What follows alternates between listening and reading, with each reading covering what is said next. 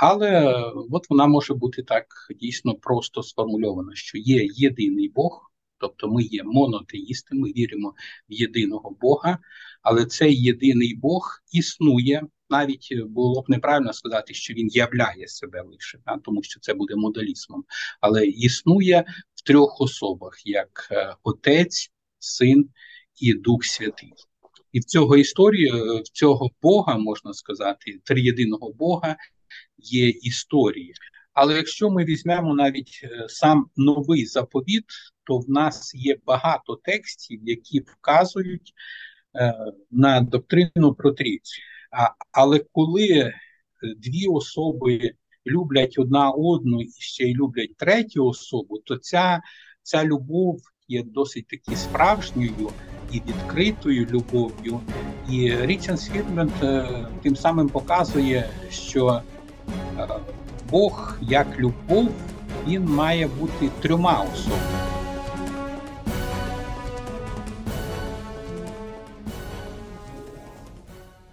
Друзі, я рад вас вітати на Розумна Віра подкаст. І сьогодні зі мною Федір Васильович Стежачук. Він є деканом Одеської богословської семінарії, також викладач богослів'я. І він написав декілька робіт а, про на апогетичні теми, на теми також богослівські, такі як трійця, такі як а, роботи Річарда Свінберна а, на апогетичні напрямку. І він є фахівець в цих темах. Тому сьогодні у нас є дуже гарна змога поговорити дійсно з експертом на цікаві теми, які я думаю будуть корисними для кожного, хто зацікавлений в розвитку богослів'я в Україні. І кому цікава тема а, трійці, особливо тому, що сьогодні це буде наша головна тема. А, Федір Васильович, я дуже радий вас бачити. Як ваші справи? Е, дякую, Михайло. Все добре. Дякую за запрошення. Розкажіть трошки нам про себе. Як ви стали християнином, та от яка ваша головна галузь досліджень в в, цій в цій галузь, в цій сфері? Е, народився я і виховувався в християнській сім'ї.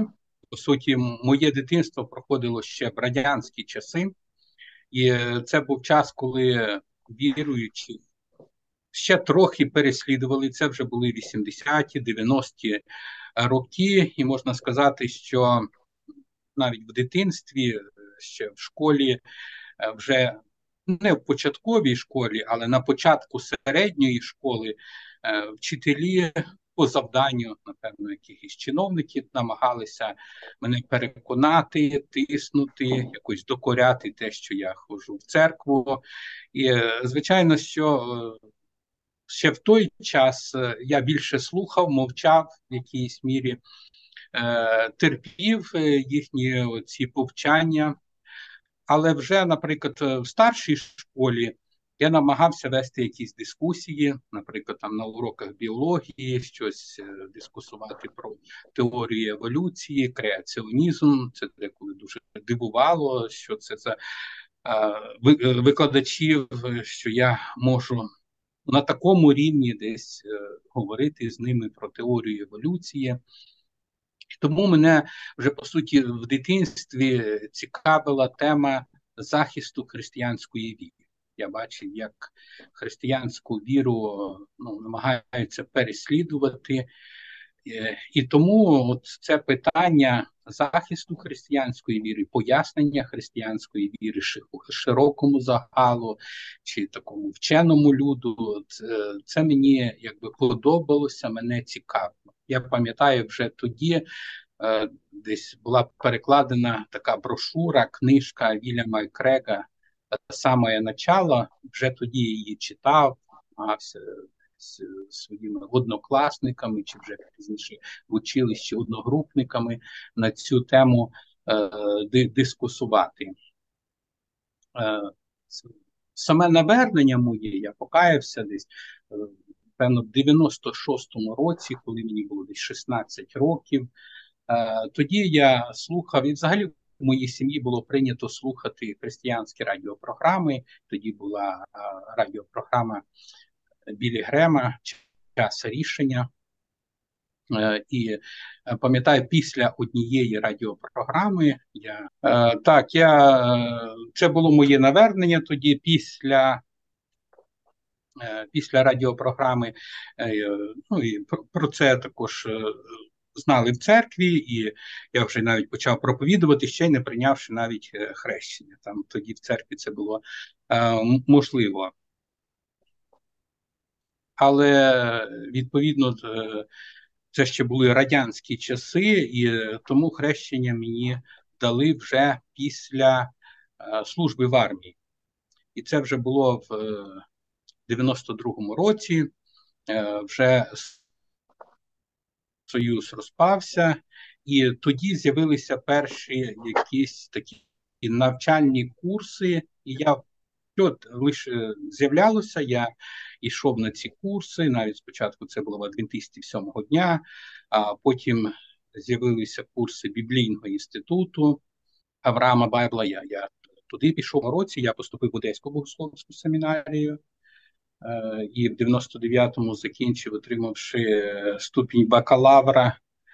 Е, пізніше, вже 2000-2001 я навчався в Бельгії е, в ІТФ, Євангельський богословський університет, його так називають.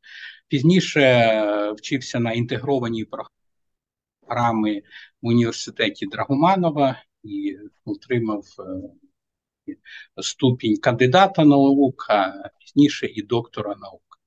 По суті, в основному дослідження е, я проводив спочатку в області апологетики, наприклад, Річарда Свінберна.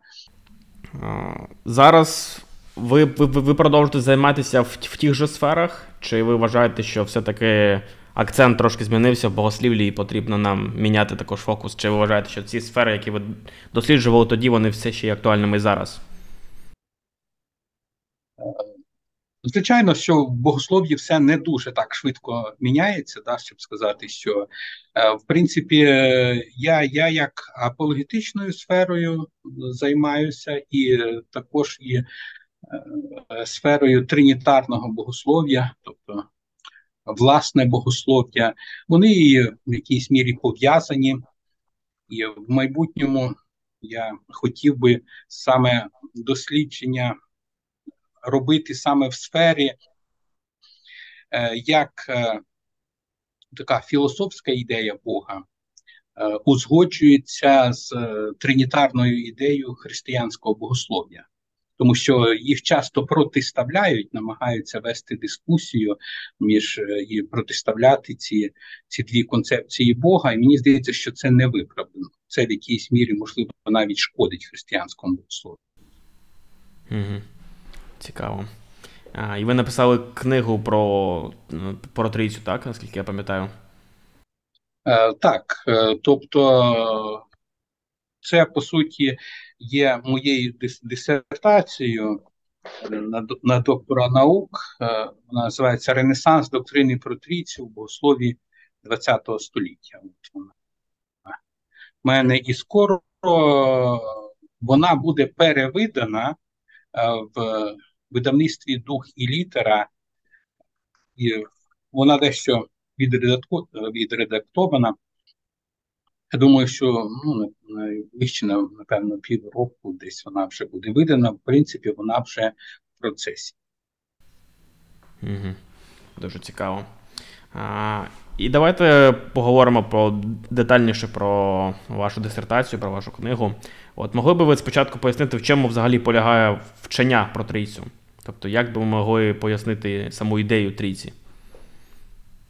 Ну, в принципі, ідея чи концепція трійці, вона може бути виражена дуже так, якби просто. Тобто, Бог це єдина сутність, е, який існує в трьох особах: Отець, Син і Дух Святий. В суті, це така проста формула, і вона е, була сформульована ще кападокійськими отцями, в основному на сході, а пізніше підхоплена і е, сформульована вже е, на латинському заході е, Аврелієм Августином.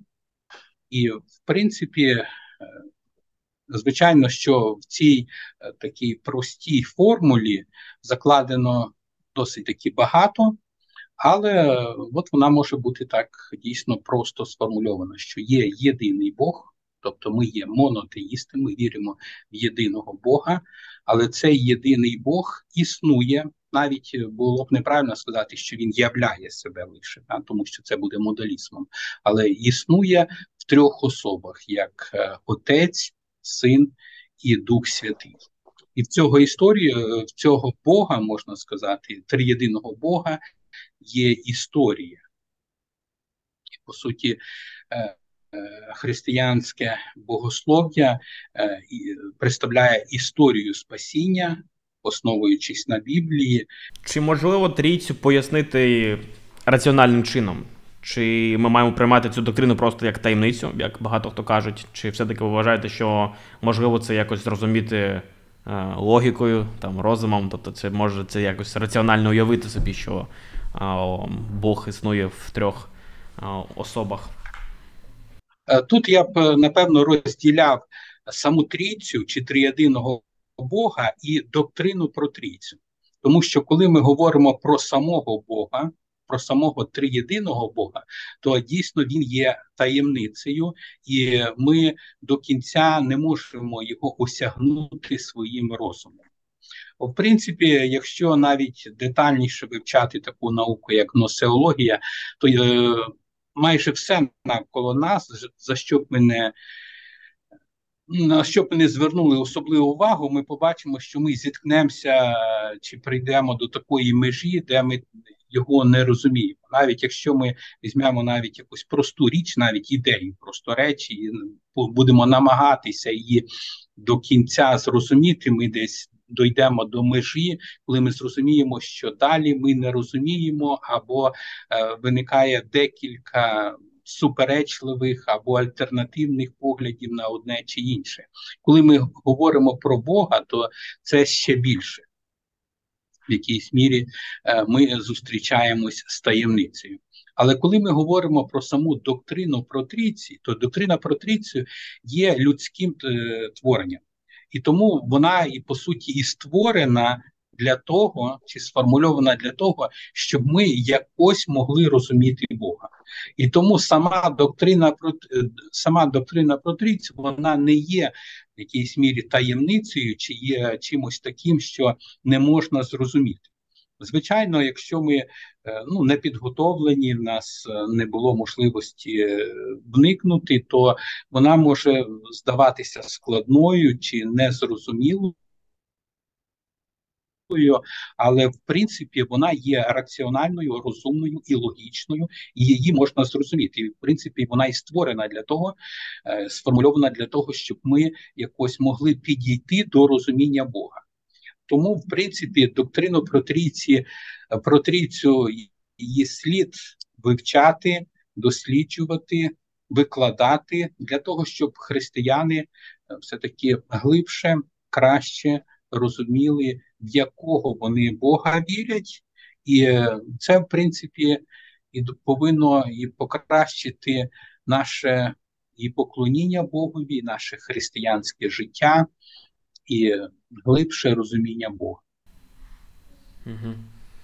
Дуже вам дякую. А, І коли ви підходите до такого раціонального осмислення трійців, в якої моделі ви притримуєтеся? Я знаю, що популярна, наприклад, соціальна модель, да, є трійці, які бачать як щось типу сім'ї. А, а Хтось більше бачить це все-таки не в не в таких категоріях, бо це дуже схоже на тритеїзм. То е, як, як, якої моделі ви притримуєтеся? Чи чи взагалі якоїсь моделі притримуєтеся?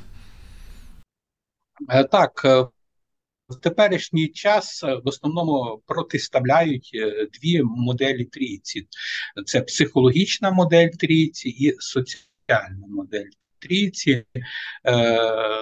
Така класифікація, в принципі, була ще запропонована навіть в 19 столітті, і сучасні дослідники бачать, що Західна церква була більше схильна до психологічної моделі трійці. Що тут мається на увазі? В основному для того, щоб е, якось пояснити. Е, по аналогії, що таке трійця, на Заході було прийнято, е, наприклад, Августином, вже в його роботі про трійцю, використовувати образ однієї особи або однієї психіки, то скажімо, людини, і потім говорити, що Бог це як одна особа, е, і є, наприклад, три функції цієї особи. Наприклад, пам'ять, розум, воля. Августин, до речі, використовував різні е, функції психіки для того, щоб ну, привести таку аналогію. І виходило так, що Бог є єдиний як одна особа, і є три е, функції, начебто. Ну, звичайно, що тут він говорив, що це три особи: Отець, Син і Дух Святий.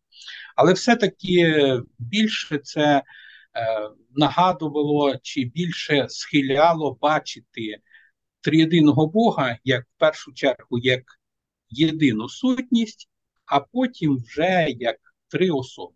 Тобто більший наголос робився на е, єдності Бога. І це по суті е, така ідея. Пізніше вона, якщо взяти, наприклад, того самого Тому Аквінського в середній віки, він теж свою працю Е, про Бога починає з трактату про єдиного Бога, а потім про триєдиного Бога. Тобто, спочатку говорить е, про Бога як єдиного, представляє всі його атрибути, а потім говорить вже про триєдинство.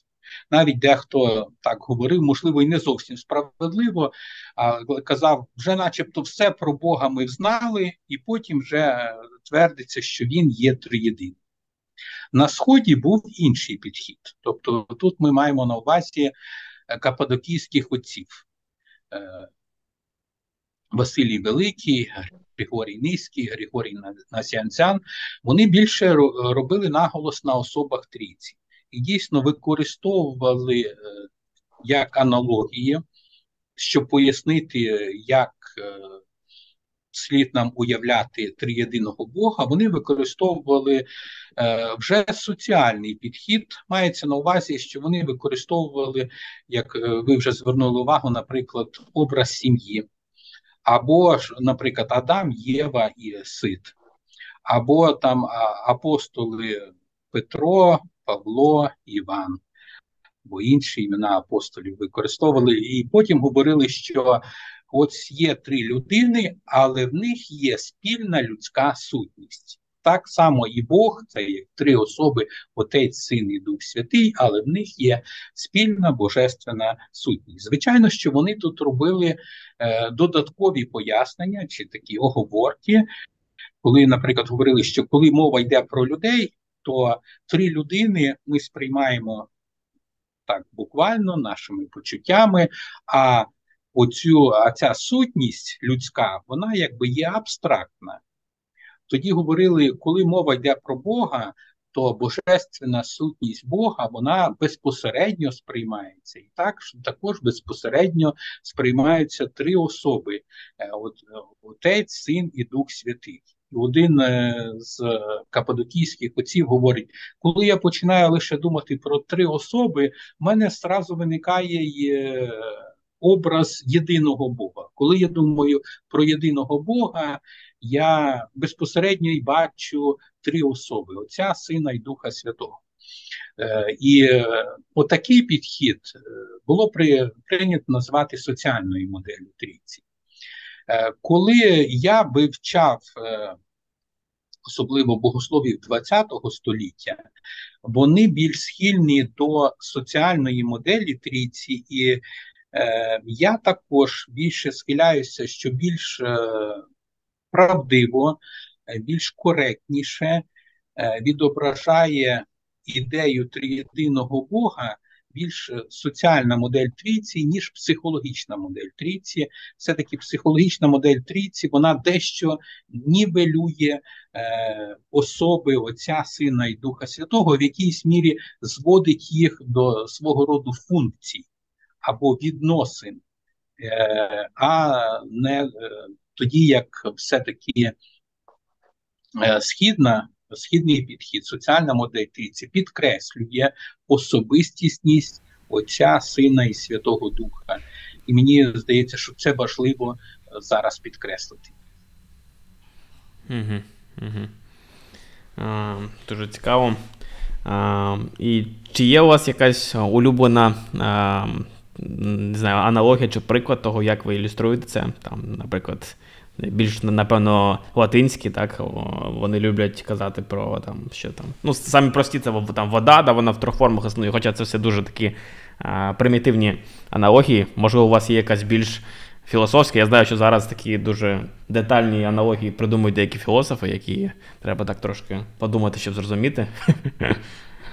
Тож є у вас якісь Я більше схиляюся до того, що е, всі аналогії в якійсь мірі вони є приблизними. Є приблизними і е, е, вони, можливо, потрібні для початку. Так як, е, наприклад, в недільній школі потрібно дітей вчити на якихось образах, е, і на малюнках, е, і отак їм спрощено пояснювати, але пізніше якби ми відходимо від малюнків, від образів, і потім переходимо до самих концепцій і намагаємося зрозуміти самі, самі концепції і поняття. І е, коли ми говоримо про про трійцю, це напевно також так.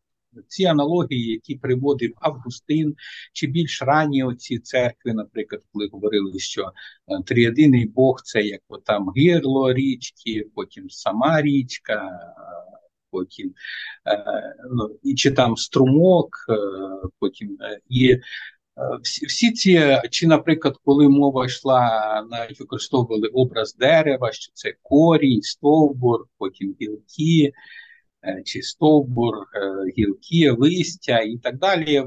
В якійсь мірі всі ці аналогії, вони, можливо, і дають якесь початкове уявлення, щоб людина просто стала на, на, на цей шлях дослідження трійці, але в кінці кінців їх, е, напевно, слід відкинути. Так як ну, подібно, коли ми забираємося десь е, кудись і потім цю драбину слід відкинути, так само і ці аналогії, напевно, в кінці кінців слід відкинути.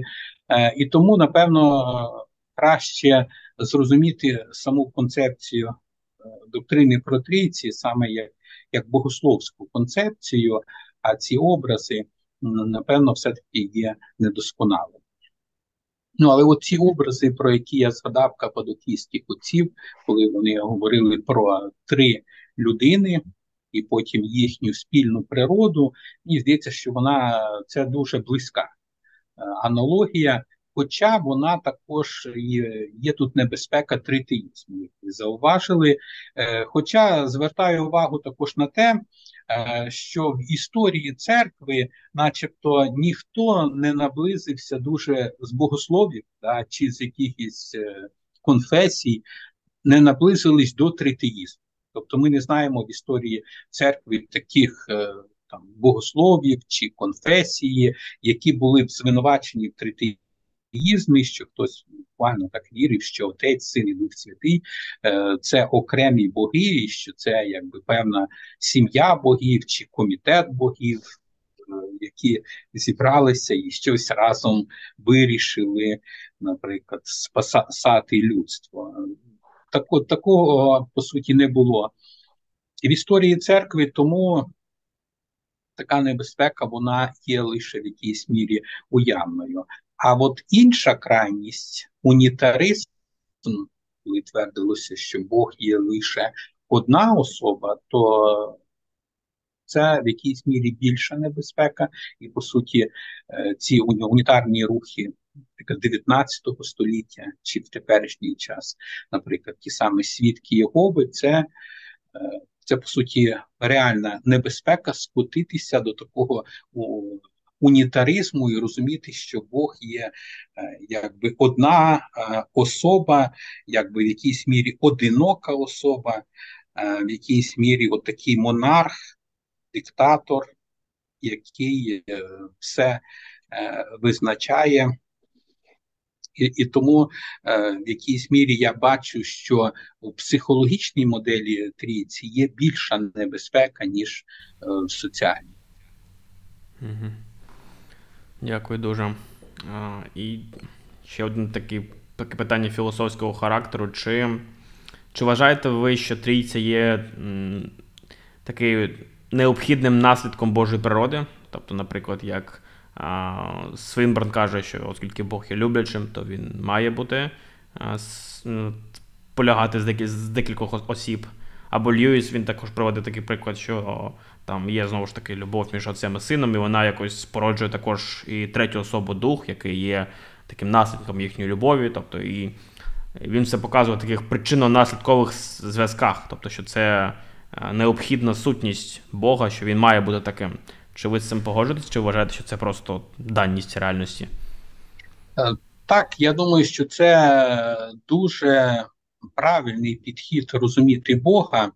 Е, звичайно, що природнє богослов'я, наприклад, е, починаючи з Тому Аквінського, вони не йшли тим шляхом. Більше ґрунтуючись на аргументах на користь існування Бога, наприклад, такий як космологічний аргумент, що Бог є єдиною причиною світу, чи, наприклад, телеологічний аргумент, що Бог є якби архітектором Е, цього світу. Більше природнє богослов'я приходило до того, що Бог є, начебто, одна сутність чи, чи одна особа, але як Річард Свінберн, але в принципі він е, не єдиний. Вже по суті, в середні віки був такий богослов Річард е, Сент Вікторський він е, запропонував саме таке розуміння Бога.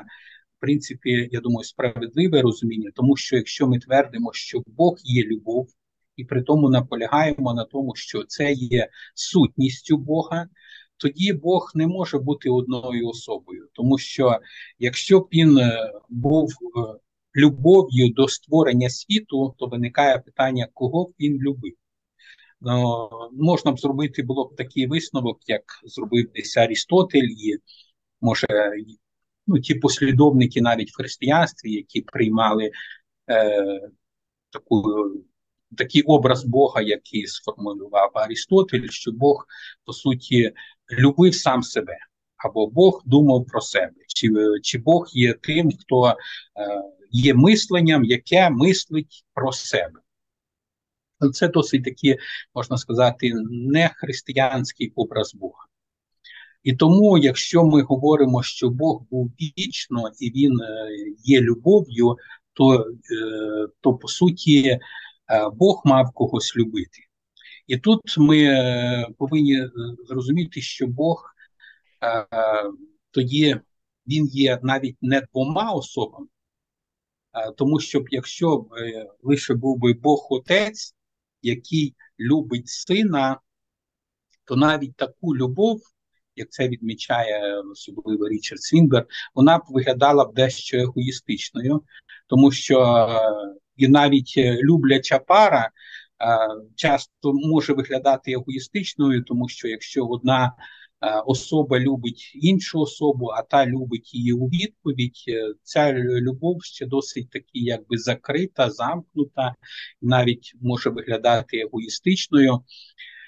Але коли дві особи люблять одна одну і ще й люблять третю особу, то ця, ця любов є досить таки справжньою і відкритою любов'ю. І Річард Світмент тим самим показує, що Е, Бог як любов, він має бути трьома особами, як Отець, Син і Дух Святий. І, е, в принципі, він говорить і про, про те, також, що е, цього достатньо. Вже якби четвертої особи не потрібно, щоб любов у всій своїй повноті була реалізована в Богові в вічності. І, в принципі, вже потім, коли Бог приймає рішення створити світ, то його любов виливається також і на світ, і на ангелів, і на людей е, вже поза Бога, але вже в е, вічності Бог є триєдиним, три особи: Отець, Син і Дух Святий. Вони люблять одна одну, вони е, живуть один в одному. Вони проникають один в одного, вони оселяються в один одному і демонструють якби повну відкритість один одного, і це в принципі є ідеалом любові. Тому саме таке розуміння Бога, воно є є, є досить правильним, е, і воно відповідає тому, як християни знають Бога, по суті, з біблійного откровення. Дуже дякую. І кажучи про також біблійне откровення та про ранню церкву. Чи рання церква вона вірила в таку ідею трійці? Бо я знаю, деякі вчені показують, що, наприклад, ідея трійці розвивалася там. Спочатку вірили там в бінарного Бога, потім вже там розвивалося, розвивалося, почали вірити в тринітарного Бога. Чи ранні ці церкви вони вірили в таку ідею трійці? Е, звичайно, що е, самої сформульованої доктрини про трійці, про трійцю нема в новому заповіті. Але по суті, так як Бог представлений вже в новому заповіті, то якщо поставити певні запитання і спробувати сформулювати ідею Бога, то ми приходимо до вчення про трійцю. І е, до цього прийшли суті оці церкви е, в третьому столітті. Але вже був, е, можна сказати, певний шлях до трійці і в е, другому столітті, наприклад, вперше е, слово трійця латинською мовою використав Тертулян, богослов другого століття. Він використовує слово трійця, він намагається сформулювати доктрину про трійці, про трійцю. На теперішній час вважається, що він ще був на шляху до ортодоксальної доктрини про трійцю, і е, вже ортодоксальна доктрина про трійцю була сформульована капедокійськими отцями, е,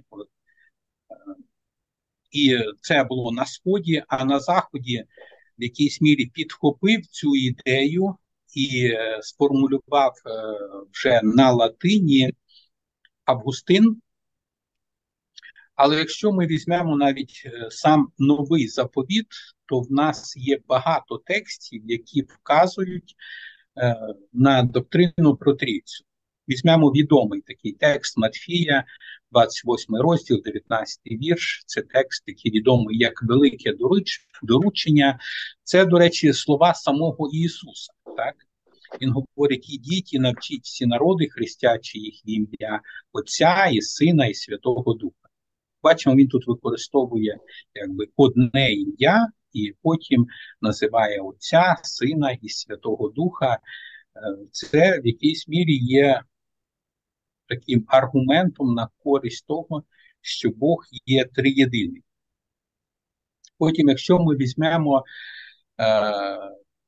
14, 15, 16 розділ Євангелія від Іоанна, там Ісус багато говорить про свої відносини з Отцем, Він говорить про себе, Він говорить про Духа Святого. І по суті, цей матеріал е, бесід Ісуса з учнями, він теж, теж вказує на триєдиного Бога. Якщо ми візьмемо, е, наприклад, текст прологу до Євангелія від Іоанна, де говориться, спочатку було слово, і слово було Бога, Бога, і слово було Бог. Знову ж таки, тут мова йде про божественність е, Ісуса Христа. Як ви відмітили, що, можливо, перші оці церкви е, в першу чергу намагалися показати божественність Ісуса Христа. І тому складалося таке враження, що е, тут якесь таке бінарне уявлення про Бога. Але звичайно, що вони мали з чогось починати, і тому спочатку вони доводили, аргументували божественність Ісуса Христа, але а пізніше вже перейшли, е, щоб аргументувати і обґрунтовувати божественність Святого Духа. Ну, Наприклад, на тому ж першому Вселенському соборі в 325 році чітко по суті була зафіксована божественність е, сина тому що він названий єдиносущний отцеві. Але пізніше, вже, ну, в принципі, майже в той же час була написана робота Василії Великим про Духа Святого, де він е, також обґрунтовує і показує і вказує на божественність Святого Духа. Ну, в першу чергу він показує, е, що ми поклоняємось Святому Духу так само, як Отцеві і Синові, і тому він також є божественним. Тобто, це такий був, можна сказати, шлях до е, концепції триєдиного Бога. Звичайно, він був пов'язаний, звичайно, з запитанням, в першу чергу, запитаннями християн. Е, Хто такий Ісус? Чи Він є Богом? Чи можемо ми йому поклонятися? Хто такий є Дух Святий? Чи Він є взагалі особою, чи він є лише силою? Е, Чи можемо ми йому поклонятися? І, по суті, відповідаючи на ці запитання, ранні богослови тобто тих, яких ми називаємо ці церкви, прийшли до такого розуміння, знову ж таки, опираючись на Біблію, і сформулювали е, доктрину про трійцю. Ну, Звернув увагу на те, що е, для отців церкві було дві таких онтологічних категорії: це нестворене і створене. І коли вони задавали запитання, до яких категорій, до якої онтологічної буттєвої категорії ми віднесемо е, сина і духа, то вони е, зрозуміло прийшли до такого висновку, що е, вони повинні бути віднесені до до категорії нестворено. І тому е, Отець, Син і Дух Святий вони є особами єдиного Бога, тоді як все інше є творінням і е, відповідно відносяться вже до іншої категорії. Угу. Дуже вам дякую. А, І наскільки це вчення важливим? Чи є в нього практичне застосування сьогодні? Тобто, як от, як це взагалі міняє картину нашого сприйняття світу, якщо ми віримо в саме, що Бог є трійця?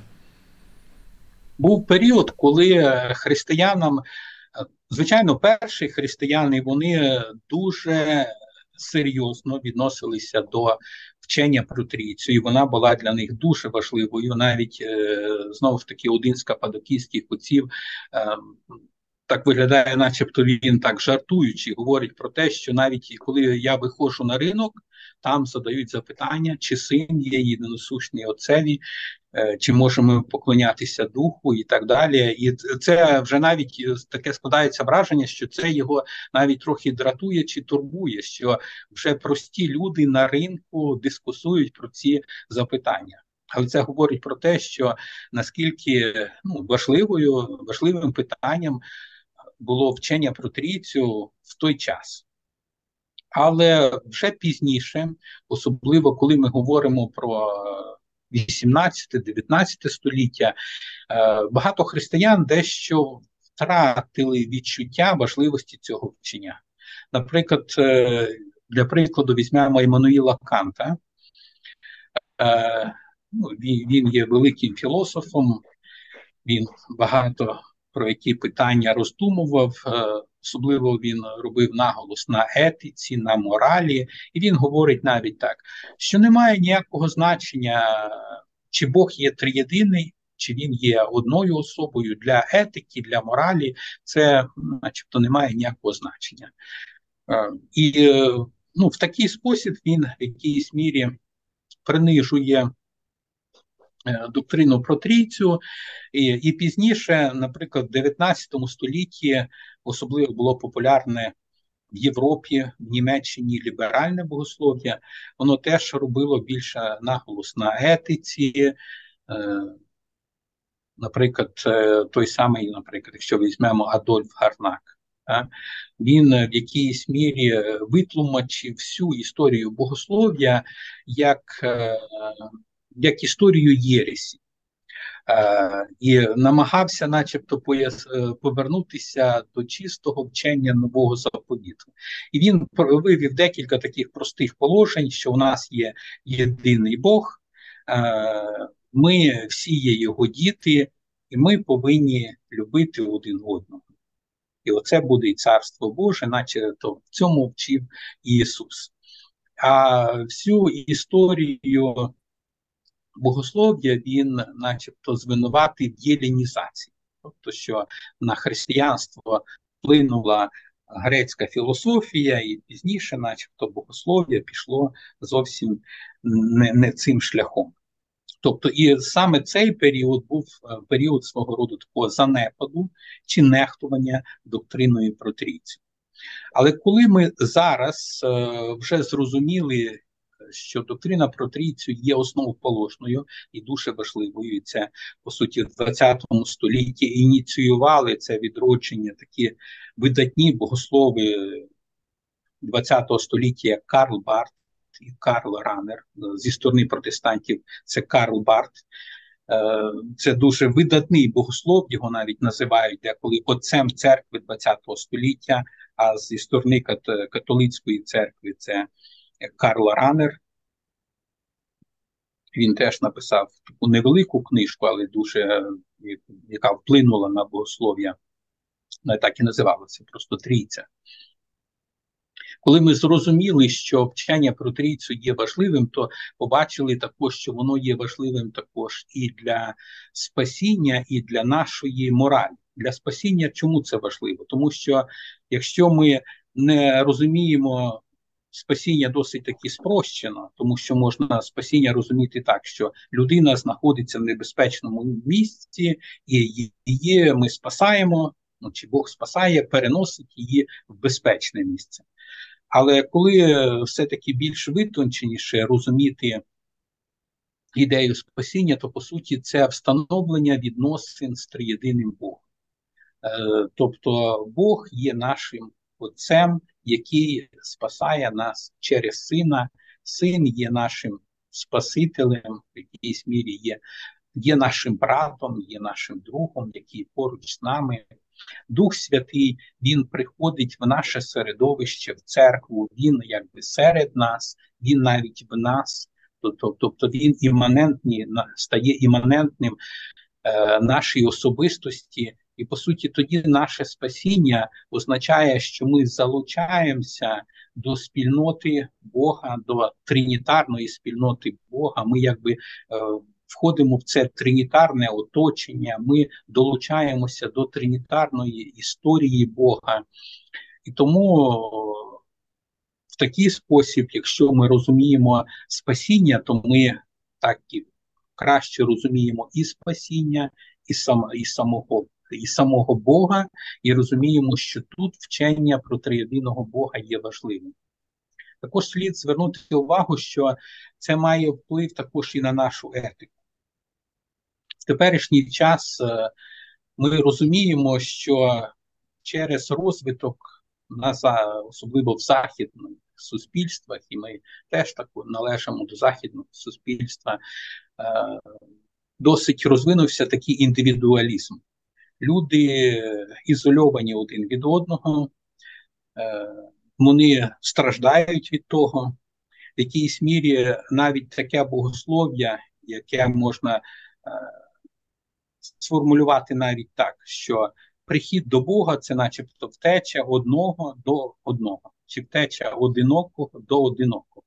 Ну, це буквально так сказав взагалі то неоплатоніст Плотін, але деколи так е, можна було б зрозуміти спасіння, чи деколи, можливо, навіть так протестанти, звичайно, хоч і не говорили так, але е, десь можна було б так витлумачити.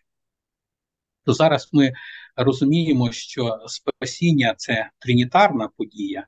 Крім того, ми, як люди, також в якійсь мірі, так як ми віримо в такого Бога, ми поклоняємося такому Богу, Відповідно, коли ми поклоняємося такому Богу, то то те, чому ми поклоняємося, чи кому ми поклоняємося, ми в якійсь мірі намагаємося моделювати чи наслідувати в нашому житті.